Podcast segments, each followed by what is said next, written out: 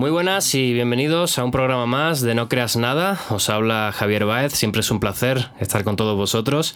Y bueno, pues en el día de hoy vengo con, con un invitado, él se llama Neiko es el productor, el compositor, es artista y también un buscador espiritual pragmático. Y vamos a hablar hoy de un tema muy interesante que yo creo que, hay mucho, mucha controversia en muchos aspectos y mucha gente como que tiene tergiversado un poco el significado. Y bueno, vamos a intentar vislumbrar un poquito de verdad en esto. Vamos a hablar del karma. ¿Qué tal, Neiko? ¿Cómo estás? Hola, hola, ¿cómo estás? Un placer, Javi. Pues gracias por este espacio. Y pues nada, es un tema complicado, pero espero que lo hagamos lo más simple posible, lo más útil posible y pues nada, quisiera saber más bien por dónde a ti te gustaría conocer el tema del karma y yo ir pues diciéndote lo que he ido comprendiendo con el pasar de tiempo y algunas revelaciones que me han llegado. Es un tema muy largo lo de las revelaciones, pero créanme que cada quien tiene una conexión espiritual en su interior a través de una búsqueda exterior y Dios se revela de muchas formas. Suena un poco loco, no lo es. Yo era un exateo.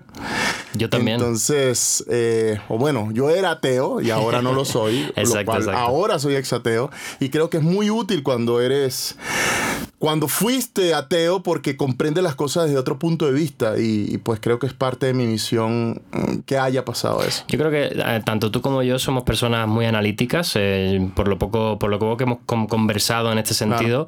Y, y sí es cierto que yo también era una persona muy muy mm, pues pues no creía, sí muy escéptica en muchos aspectos y con el paso del tiempo te vas dando cuenta de cosas, como tú dices, ya sean revelaciones, ya sean experiencias que vas viviendo. Y el karma pues es un tema que yo creo que desde siempre hemos escuchado y todo el mundo habla de que, bueno, pues si haces una mala acción, eso es karma y todo tiene como una connotación negativa y, no siempre es así, ¿verdad, Nico? No, no, no. De hecho, la palabra karma no tiene una, un peso negativo. De hecho, el karma, más bien, hay karma positivo y karma negativo y no es más que las consecuencias de nuestros actos y cómo nos impacta a nosotros mismos. Digo, la palabra en sí tiene un origen en sánscrito, no quisiera entrar ahí, eso lo pueden averiguar en cualquier lado. Creo que la parte importante es la utilitaria. Quería decir que ser escéptico es parte de nuestro camino y quizás por eso también hemos recorrido ese mismo, ¿no? Porque le damos un enfoque en donde creo que es importante ser escéptico para que no nos manipulen. Y creo que en ese punto tú y yo coincidimos. Entonces, a partir del análisis, que la verdadera espiritualidad consiste no en creer lo primero que se te presenta, sino en analizar a través de la conciencia y el ojo del alma la información que te llega y poder aprender de ella. Pero bueno, el karma no es más que un maestro, eso es lo primero que tendríamos que saber. Este, existen dos conceptos voy a saltarme un poquito, tú sabes cómo soy yo que me difracto, pero creo que van juntos en un paquete y nos puede dilucidar el concepto completo. El karma es el efecto de nuestros propios actos, pero si te das cuenta, el karma es una preocupación egoísta. Hay un concepto mucho más bonito que se llama el dharma, que es la diferencia entre el karma y el dharma, que mucha gente lo confunde como el dharma es lo positivo y el karma es lo negativo. No, el karma es el efecto de nuestros actos con respecto a nosotros mismos, el dharma es el efecto de nuestros actos con el mundo, ¿sí? con el río del Dharma. Entonces, cuando entendemos esto, entonces vemos la importancia de los actos y de la intención, que la intención es lo único que es absoluto y es lo que mide el karma. El karma no mide tus actos porque los actos son relativos, o sea, la consecuencia de tus actos son relativos el acto en sí, la intención con la cual la profesaste, no. Por ejemplo, si tú por hablar mal de alguien, si me entiendes, le hiciste un bien, tu karma va a corresponder a, hablar mal de alguien, ¿sí me explico? Pero el efecto de haber hablado bien es el universo conspirando para transmutar tu acción. ¿Sí me explico? Entonces son dos cosas distintas. Bueno, entonces el karma, primero tenemos que entender que existe un karma positivo y un karma negativo, pero para tocar ese tema tendríamos que entender por qué estamos aquí. que es un tema muy, muy profundo. Bueno, lo resumo. Realmente nosotros venimos a vivir siete vidas en continua buena voluntad. No es que venimos a vivir siete vidas nada más, a eso se le llama ciclo. Son siete vidas siendo congruentes y buenos, vamos a llamarlo así. Ahora, buenos es relativo para la mayoría de la gente, pero la bondad de tus intenciones no son relativas, si te das cuenta. Por eso hablé de la intención y por eso está hilado todo. El karma junto con la intención, el propósito del karma es cuidar y alimentar la educación de tu intención. Ahora, ¿por qué venimos a vivir X cantidad de vidas? Porque hay personas que vienen 30 ciclos, mil ciclos, qué sé yo, de reencarnaciones, ¿no? Entonces, realmente el karma es un educador para compensar lo que hiciste en la vida pasada. Pero ¿por qué? Si resulta que se descubrió que cuando tú eres bueno, no siempre, pero cuando tú, cuando te va bien, mejor dicho, te portas bien Pero cuando pasa un evento negativo o te va mal, entonces encuentra una razón para portarte mal. Y entonces esto es lo que el karma, si me explico, empieza como a a tratar de educar, ¿no? O sea, para que tú este, aprendas a... Eh, eh, Puede ser como que es una especie de juez, vamos a decir así, de, universo. Vamos a decir así. Qué, bueno que me, pusiste, porque el tema fue tan ambiguo que me fui. Mira, el karma no es un juez, el karma es un registro de todos tus actos. Y cada acto tiene una balanza positiva y una balanza negativa. Dentro de, esa, dentro de esos registros, cuando tú mueres, pasas a una comprensión de todos tus eventos. Cuando tú comprendes todos tus eventos, dices, sí es cierto, no debía haberle inyectado agua a los niñitos con cáncer. Tenía el poder de cambiar el mundo y lo convertí en miseria o en corrupción o lo que sea. Entonces, ¿qué te toca en la siguiente vida? Compensar ese evento. Pero esa decisión la decides tú. O sea, tú pones a ti tiene un consejo cuando mueres. Si me explico, y en ese consejo cuando mueres te dice, ¿has comprendido el significado de la balanza? Te lo estoy adornando, no te dicen eso, lo que voy es como la, la, juguemos el juego. Ajá. Entonces, tú dices, sí, la verdad es que me porté mal en esto, en esto y no debía hacerlo. Bien, ¿y qué cosas buenas has hecho? Esto, esto, ok. ¿Y qué propones para poder reencarnar? Tú eres el que escoges en qué condiciones vas a renacer para compensar el karma. Ahora existen dos tipos de karma, el karma instantáneo y el karma trascendental. El karma instantáneo es el que paga aquí. Tú agarras y le robas a alguien 10 pesos y si esos 10 pesos representaban la comida que tenía para ese día, usted va a tener un día sin comer o lo equivalente al aprendizaje para que entienda que eso no está bien. ¿Sí me explico? O sea, entonces, o 20 mil días sin comer, yo no lo sé. No, no, no existe una cantidad, existe un aprendizaje. ¿Sí me explico? Si tú este, eh, si tú haces un acto bueno, si me explico, o sea, también se te abren puertas por otro lado. Otra cosa interesante, ah, bueno, pero estamos hablando del karma instantáneo. Trascendental faltaría, ¿no? Entonces, el trascendental es el que se acumula en otra vida. Y Fíjate que es interesante que en el libro que estoy escribiendo no lo he desglosado, tengo una noción, pero todo lo que es trascendental es aquello que no se puede reparar. Si, si tú matas a alguien, lo tienes que arrastrar. Si tú violas a alguien, tienes que arrastrarlo. Si tú, este, eh, no sé, intencionalmente destruyes a alguien, ya sea por palabra o por acción, también es posible que se acumule hacia otra vida. Pero creo que lo más importante es más el daño que hacemos eh, a, nivel de que si matamos o si corrompemos, si hacemos un daño muy global y irreparable en las personas, eso se tiene que... que, Lo tienes que, compensar en algún momento. Te puedo decir un secreto este, que es delicado y por favor tómenselo con precaución. Ah, por cierto, ¿te acuerdas que te dije que este, estas reglas y estas leyes no se podían hablar al menos que le diéramos una advertencia a la gente, loco? Bueno, está bien. Eh, al fin y al cabo lo que estamos haciendo es compartir un punto de vista y, obviamente lo que queremos es que la gente lo vea con una perspectiva amplia porque yo soy consciente y tú eres consciente que mucha gente todos estos temas le, parecerán muy locos y obviamente no creerán en ello y está bien porque de hecho de eso se trata, ¿no? De que no creamos nada y que no venimos aquí a convencer a absolutamente a nadie de nada, sino que estamos ofreciendo nuestro punto de vista y lo que, lo que Neiko quiere decir, y es algo que, comparto, que en el momento en que tú tienes esta noción de, cómo funciona el universo y de cómo son las leyes universales, si crees en ellas, obviamente, eh, obviamente lo que vas a conseguir es, si las rompes, vas a tener un karma mayor, ¿no? Claro. Vas por ahí, ¿no? Es, que, es que claro, porque hay una mala intención. Acuérdate que el epicentro es la intención. Entonces, en el momento que tú sabes, vamos a ver, yo te digo una regla universal, está prohibido matar perros, cosas que pues no hay nada prohibido realmente. Lo único que sí te puedo decir es que vas a reencarnar las veces necesarias hasta que comprendas que no debes matar perros. Claro. Es tu cosa si vas a sufrir las consecuencias de eso o no. Pero es un ejemplo. Y tú matas perros por placer, el karma es 400 veces más brutal. Exacto, exacto. Eso también explica, para que veamos un ejemplo de lo que está ocurriendo en el, momento actual, el por qué, por ejemplo, eh, Bill Gates lleva diciendo años que todo lo que está haciendo a, través de las vacunas es para reducir la población de un 10 en 15%, ah, que es algo que él dijo directamente. ¿Para qué?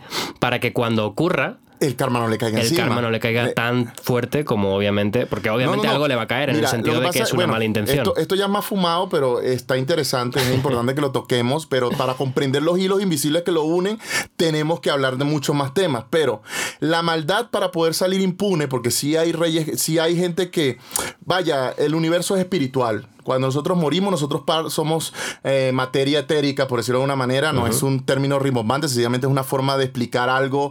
Eh, somos energía, vaya. Y estamos en otro plano en donde no funcionamos en la materia. Cuando nosotros, como este mundo está gobernado por reglas, precisamente porque el fin es que aprendas y te eduques a ser bueno, el mal también tiene una función dentro, dentro de este juego, que es poner a prueba a cada uno. ¿sí? Entonces, para que el mal se, la, se libre y pueda cometer sus actos, ellos y no, y no poder ser intervenidos por la mano del bien, a fuerza, ellos tienen que ser, jugar con lo invisible. Entonces, es como que si alguien te dice, este, oye, te voy a golpear, oye, te voy a golpear, oye, te voy a golpear, y tú agarras y si me haces daño, te voy a golpear. Y entonces tú le haces algo que le parezca daño y te golpea, tú no puedes quejarte porque él te advirtió que eso lo iba a hacer. Eres, fuiste tú el que escogiste creer que era un juego.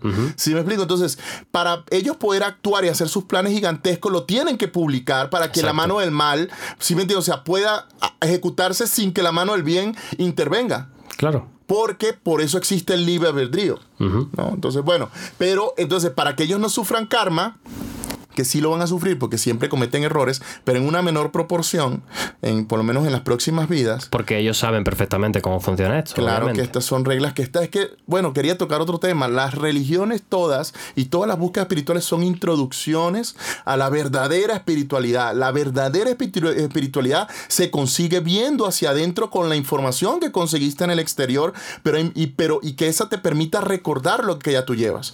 Dios es amor absoluto. ¿Sí me explico? O sea, esa es la cosa más básica que puedes tratar de entender para darle una brújula. Si Dios es amor absoluto y tú lees en un libro que hay que apedrear mujeres infieles, tú puedes suponer y decir eso no es cierto. Esto es la intervención del hombre. Ahora te explico por qué es importante que las cosas sean confusas. Porque si yo te doy las reglas del examen, no sabemos si tú piensas así.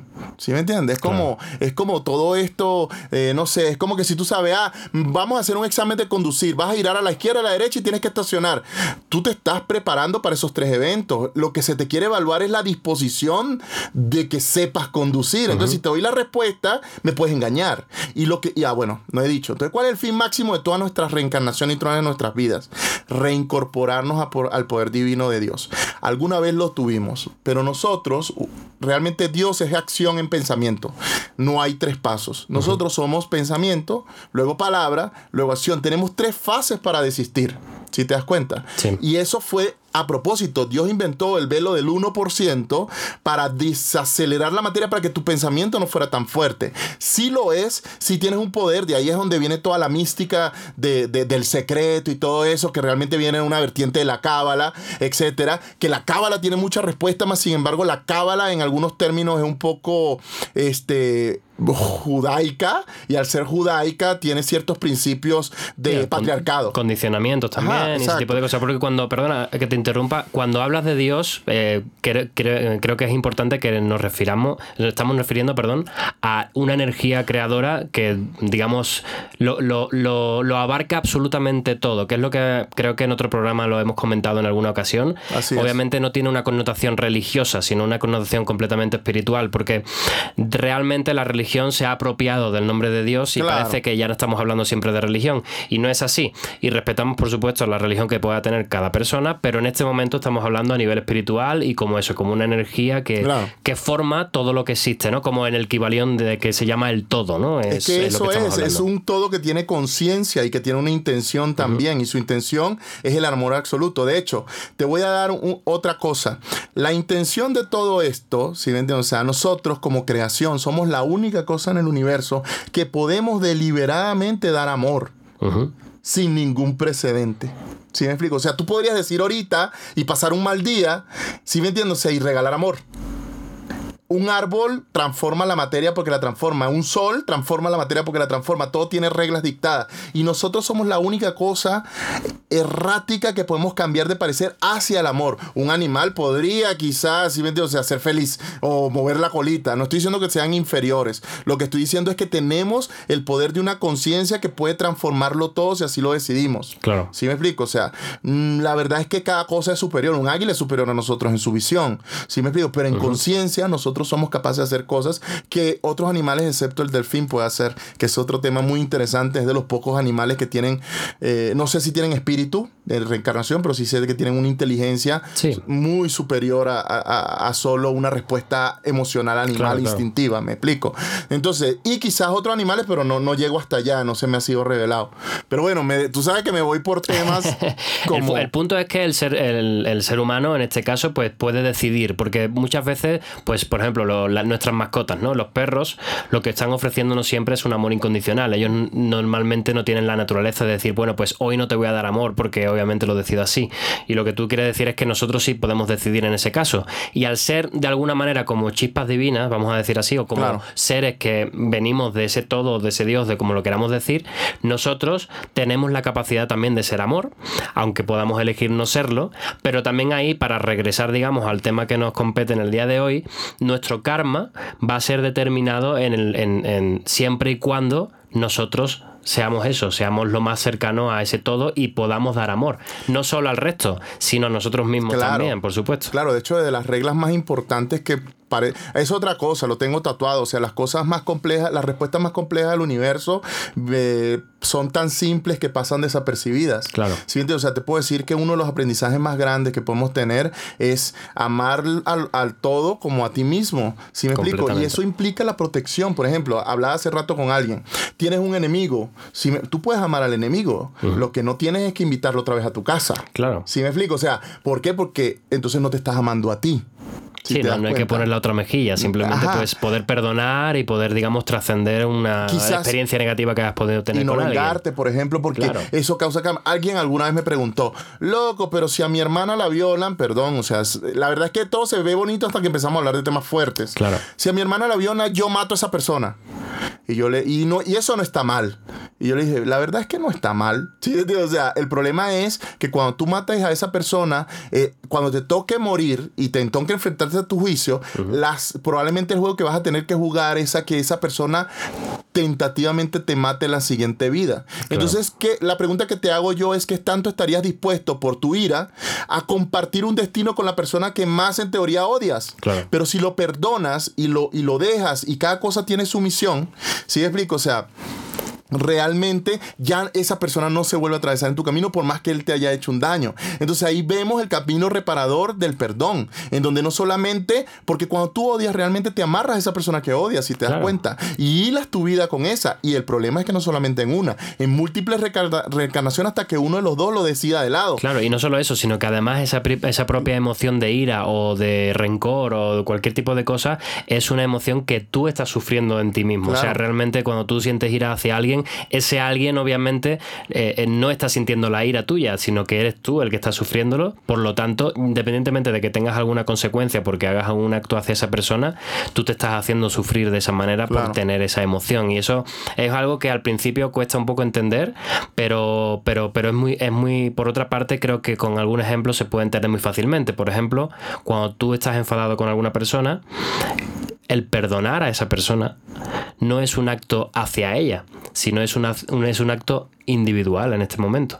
Porque tú estás sintiendo algo y no puedes perdonar a alguien, eso te genera un, pues una, agresión propia realmente. Entonces, cuando tú perdonas a esa persona, te liberas. Y de ahí es donde viene toda la teoría de la nueva medicina germánica que he visto cómo tiene su lógica de primera mano. Si me explico, o sea, en donde él eh, no, recuerdo bien la historia, no, no, soy un conocedor a profundidad, pero la nueva medicina germánica lo que habla es que cada enfermedad que sufres tiene que ver con un padecimiento emocional. Y si lo analizas tiene sentido. cuando, tú te, cuando tú generas ira, tú generas bilis. Cuando tú generas bilis, tienes una sobreproducción de una sustancia. Vamos a hablar de práctica. O sea, generas eso. Ese exceso de sustancia durante muchos años acumulado hace que se fuerce tu hígado, por ejemplo. Y entonces la ira que vive en el hígado o en el estómago va a hacer que se destruya ese órgano. Es el principio físico científico. Pero el principio espiritual, O sea, también tiene que ver con, eh, no sé, energía recorriendo y acumulándote en ciertas partes de tu cuerpo, ¿no? Sí, cualquier emoción que tú tengas, al final, eh, lo hablábamos en el programa de que, estuvimos hablando sobre la medicina cuántica, ah. eh, la, la energía como tal cuando tú la acumulas, cuando tú, digamos, tienes lo que te genera es un bloqueo.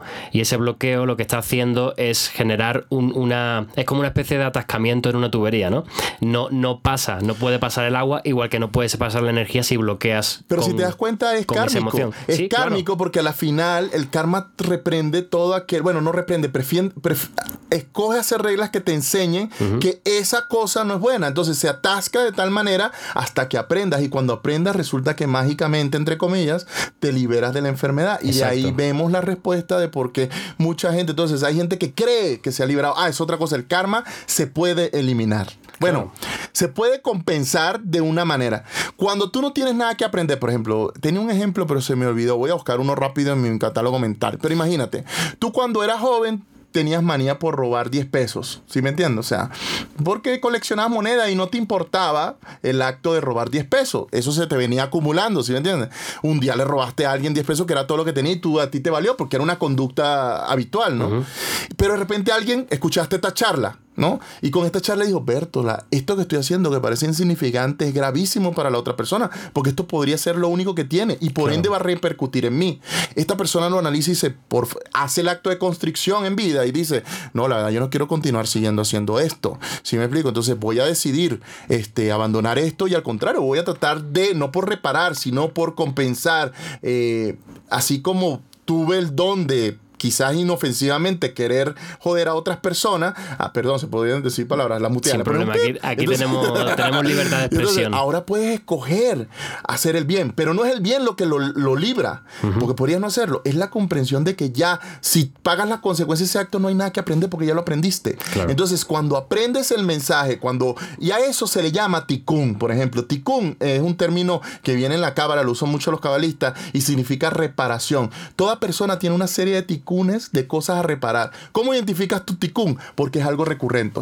Por ejemplo, yo he tenido la prueba. Yo confío mucho en las personas, evidentemente con ciertas reservas, pero siempre confío. Trato de creer más que no. Y de repente yo decía, pero ¿por qué, Dios mío, si estoy escogiendo creer antes que no creer? ¿En qué, qué tengo que aprender? Si pareciera que quiere ser, que debo ser malo. Es que el problema es que mi ticún no tiene que ver con creer en alguien. Mi ticún tiene que ver que cuando yo, cuando yo vivo las circunstancias correctas, yo cambio, porque en otra vida me pasó. Yo switché y me volví hacia el mal y me volví egoísta y me volví egocéntrico y me volví cero ayudar a la gente. Entonces, la prueba, mi ticún no era el ayudar, mi prueba era ver si soportaba la desilusión. Entonces, como no la soporto, tuve que trabajar y decir, pero loco, yo no. Y entonces me llegó una, una, una, un misterio hacia mí. Lo que los demás hagan con, lo que los demás hagan sobre ti es responsabilidad de ellos, pero como tú cambias a partir de lo que los demás te hicieron, es tu responsabilidad. Claro. ¿Sí me explico? Entonces, otra cosa, el karma es individual, el karma no existe karma colectivo. Lo que existe es una persuasión colectiva o una influencia colectiva que genera un karma en todos los individuos que forman parte de ese colectivo. Porque hay gente que me ha dicho, no, es que sí existe un karma colectivo, porque si tú eras un país orgulloso, entonces ahora te toca recibir. No, lo que quiere decir es que fuiste un país alimentado alimentado a través del arconte del orgullo, ¿sí entiendes? O sea, por decirlo de alguna manera, que es una emoción, ¿no? Entonces, y ese orgullo te hizo actuar de cierta manera y ahora parece que es un colectivo, pero el karma es individual. Sí, o lo vivieron obviamente, o lo, lo se le agregó a las personas que estuvieron en ese país en ese momento. No tiene nada que ver con las nuevas reencarnaciones que puedan venir posteriormente en el mismo país. Exacto. Entonces, a lo que otra cosa, este, quiero hablar de la paradoja del perro. ¿Puedo? Porque creo que es ilustrativa con respecto a la intención y lo absoluto nos han dicho, no, es que los actos son relativos, todo es relativo, lo, lo bueno y lo malo es relativo. No. Lo que, es lo que sí es absoluto, bueno, mejor dicho, sí.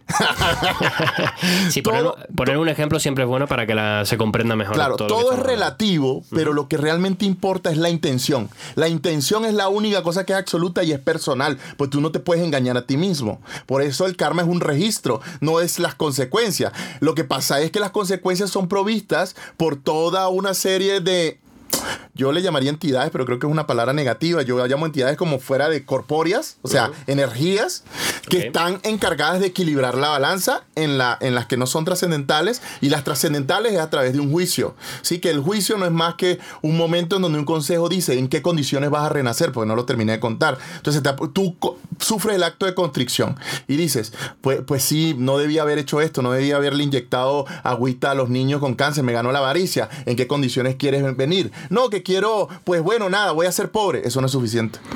Hasta que no escojas el castigo equivalente, no te dejan reencarnar y estás varado en el limbo. Que estar en el limbo es como estar borracho. Por eso vienen las historias de los fantasmas. Eres tú fuera de tu cuerpo intentando reincorporarte. Ahora, los fantasmas pueden visitar a las personas que afectaron. ¿Por qué? Para que examinen su karma. Si te das cuenta cómo todo tiene un hilo. Entonces, cuando tú examinas tu karma, dices, oh, por eso puedes visitar al que le hiciste bien y al que le hiciste mal. Por eso te apareces ante el primo que le tienes mucho cariño, pero también también puede ser que tengas permitido ir hacia una persona que crees que necesitas visitar para ver el impacto de tus actos. Entonces, cuando comprendes todo esto, dices, bueno, ya entendí, voy a nacer con cáncer en la siguiente vida.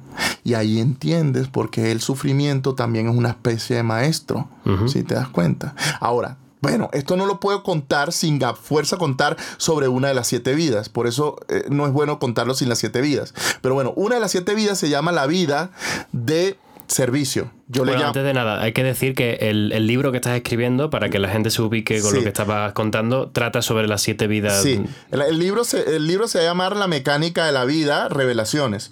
y, y son una serie de, de, información que me llegaron a través de una serie de cosas que no quiero tocar, pues sería un tema larguísimo y me voy a extender. pero a lo que voy es que tuve revelaciones, unas internas, otras exteriores, otras a través de información de guías y oráculos, otros a través de una búsqueda espiritual interna y en esas revelaciones pues se me dio da la instrucción que yo vine con ese propósito. Tú, todos tenemos un propósito, solo que nos hacemos los pendejos. ¿Sí me explico? Entonces, bueno, nos hacemos los pendejos o, que realmente no, somos conscientes porque no, nos hemos dado cuenta todavía, porque no estamos en ese momento, porque puede ser por muchos factores. realmente tienes razón, perdón. Cada, cada, persona obviamente está aquí para vivir una serie de experiencias y, y, tiene un proceso y cada uno tiene su tiempo y está perfecto. O sea, no, no podemos, eh, debemos ser compasivos con nosotros mismos también, porque muchas, eh, yo, me, yo me incluyo, ¿no? En el sentido de que hay ciertas cosas que a mí me gustaría pues eh, experimentar y que todavía no consigo hacerlo y que obviamente tengo que ser consciente de que quizá no es mi momento todavía. Es cierto. Y que mm, está bien, o sea, no es que sea más torpe o menos inteligente, no funciona así. Realmente cada uno estamos viviendo lo que necesitamos vivir en cada momento. Claro,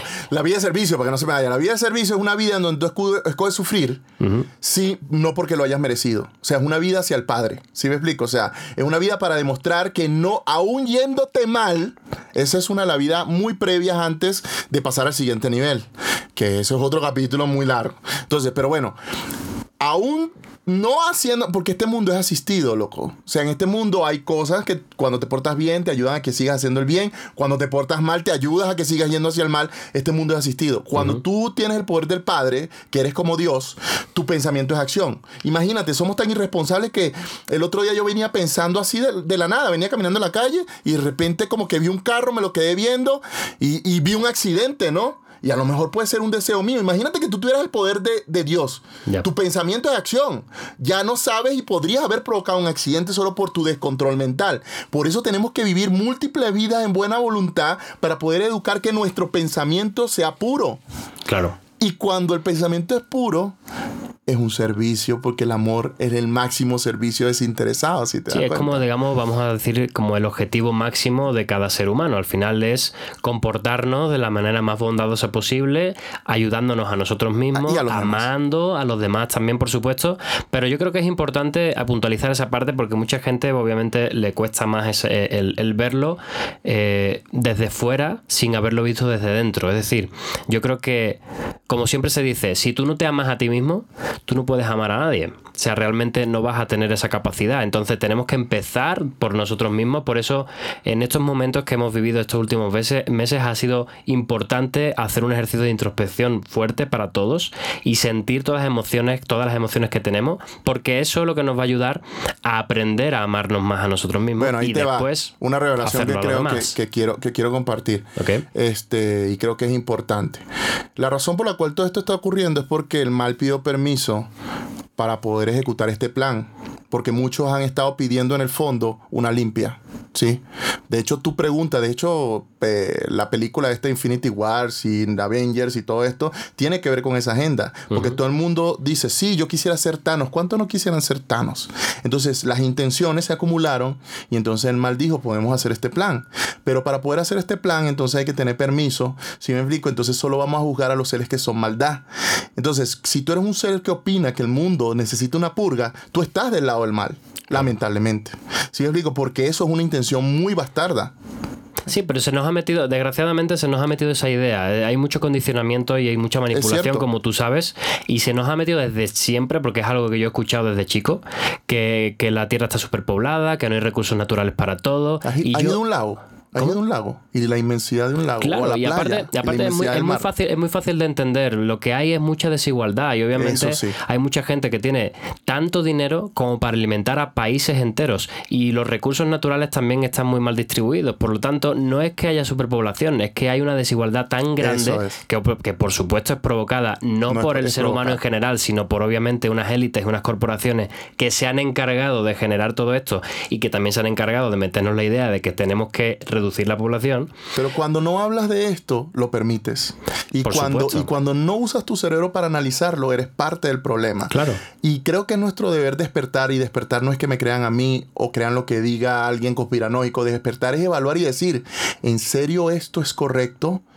Dejar que me censuren mi información o mi manera de pensar o la manera de pensar de otra persona es correcto. No se supone que YouTube, Instagram y todos esos lugares eran lugares de esparción de opinión y que a quien sigo es porque yo decidí seguirlo. Entonces, ¿por qué me prohíbes saber algo si yo tomé la decisión de seguirlo? Claro. Entonces ellos son editores. Pero como no nos tomamos en cinco minutos, al contrario, pedimos más censura y por eso censuran más. Porque como hay una gran población que no, no pues han caído en la trampa. O sea, yo lo veo así. ¿eh? es, es, una manipulación tan grande y, y, yo, particularmente, no sé tú, pero yo particularmente sí he sentido a lo largo del tiempo, de los 37 años que tengo, que, que me han engañado en muchas ocasiones y seguramente me, engañarán más veces a lo largo de mi vida. Por supuesto, no, nadie está exento de esa parte, pero también hay que ser consciente de que existe este tipo de manipulación y de que realmente, volvemos a lo de antes, tenemos que ser compasivos con nosotros mismos y decir,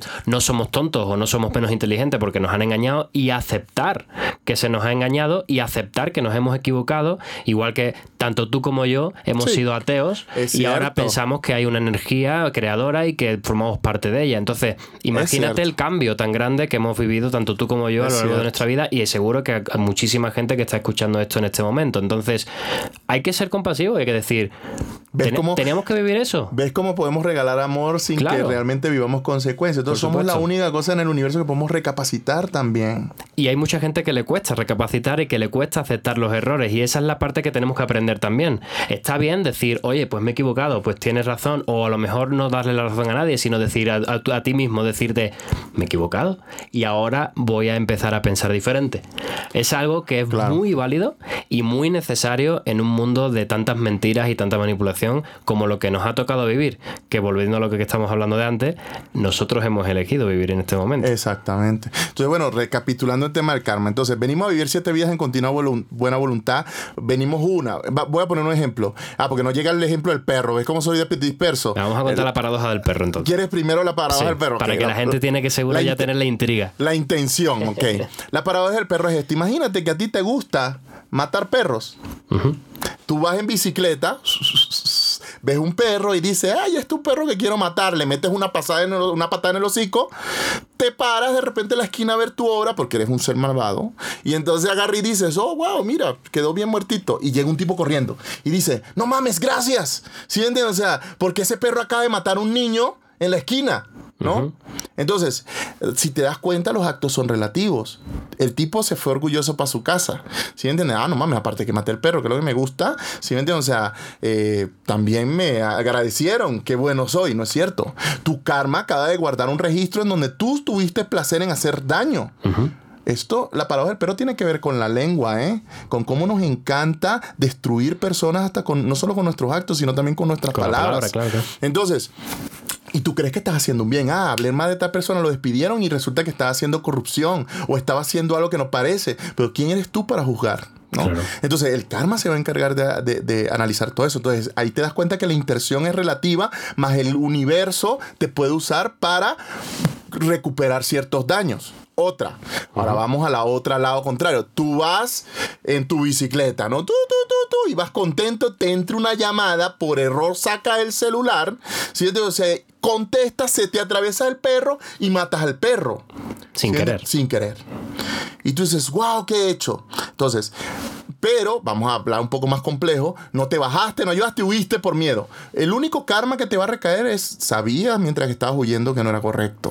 Ese es el karma que te toca. No te toca el karma de haber este, matado al perro. ¿Sí me explico? Ahora, en este caso, podría ser que el perro mañana iba a matar a alguien o no, o lo que sea, o iba a salvar a alguien, eso ya es irrelevante. Lo importante es que tú entiendas de que Tú no lo hiciste con esa intención, por ende no te toca el karma de esa intención, más el universo te usó para algo que no podemos comprender porque no estamos viendo el big picture.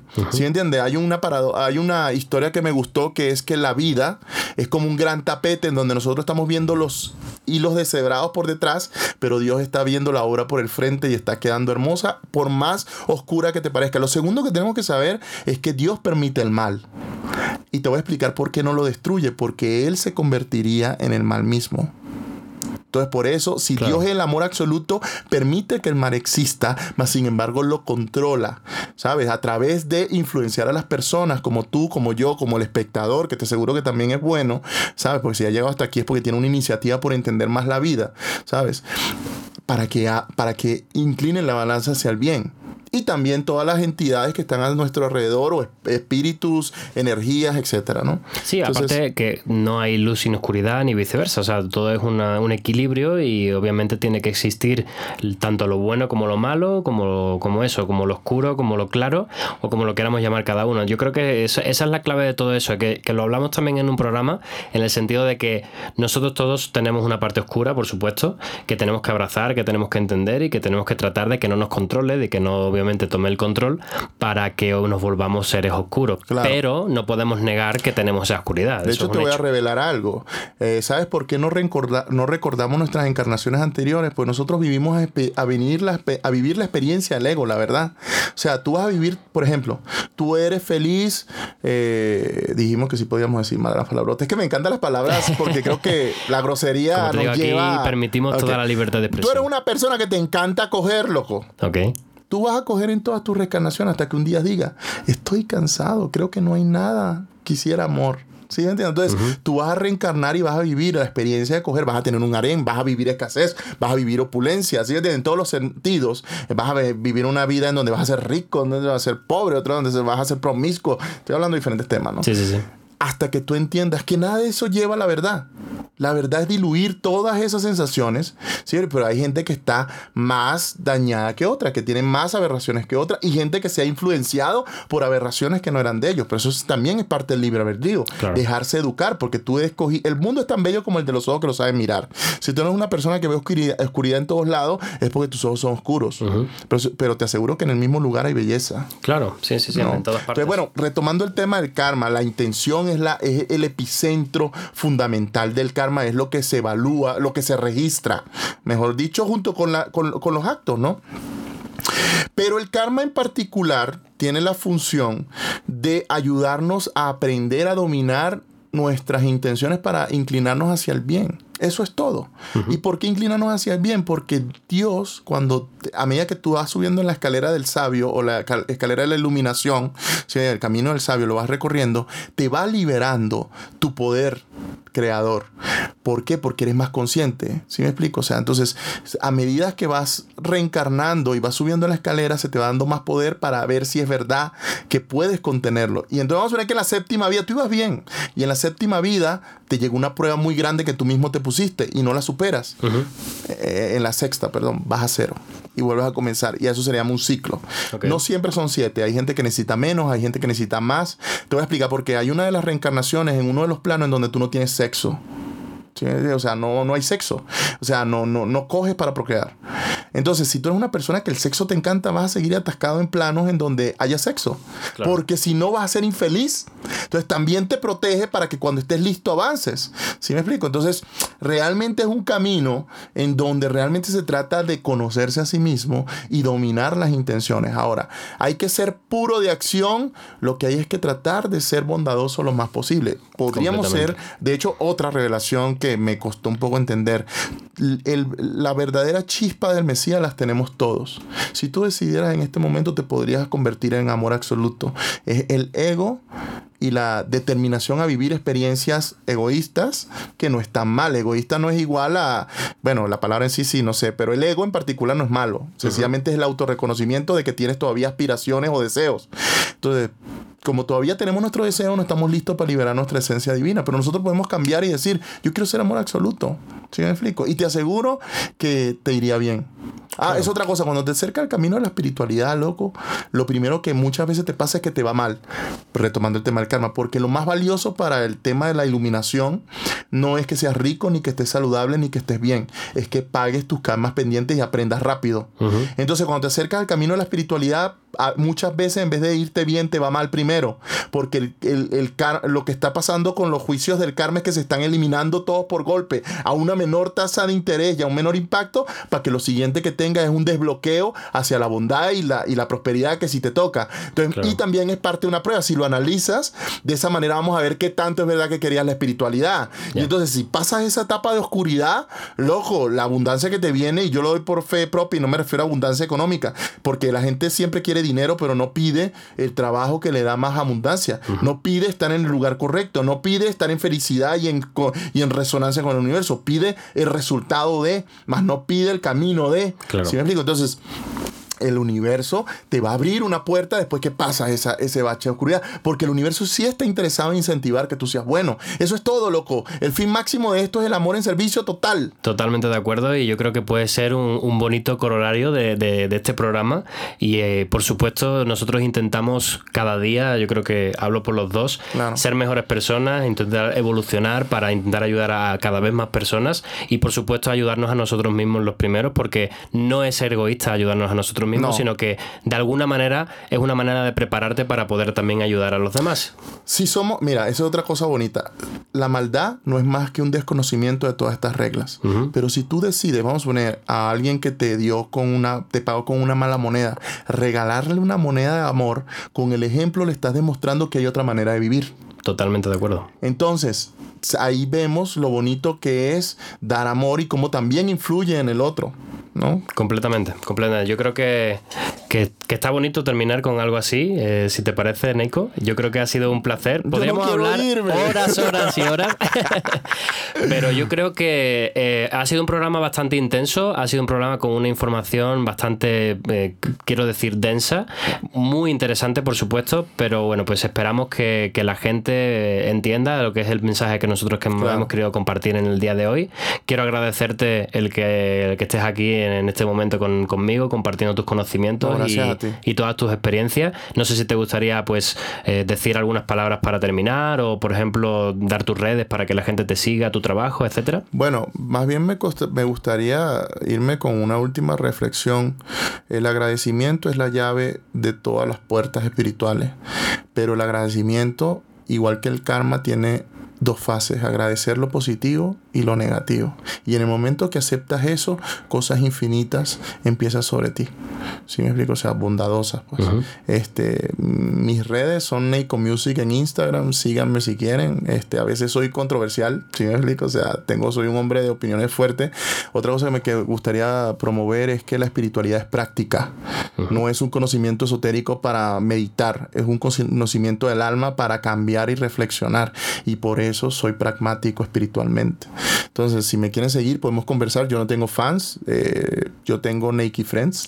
Entonces, me encantaría tener más Naked Friends. Y por favor, así como compartimos cosas horribles, asquerosas, bombas, virus y vainas, que está bien que lo hagamos, también es bueno compartir la bondad yo creo todavía en el ser humano, creo que es mi deber y es el deber de todos nosotros. Compartamos, compartamos este podcast, hagamos que las iniciativas buenas sean más, eh, porque la maldad nos está ganando porque está usando nuestros instintos primitivos. Usemos el cerebro y el corazón para compartir las cosas. Entonces, ojalá que puedan compartir este podcast y los siguientes y sucesivos para que la hermandad blanca crezca.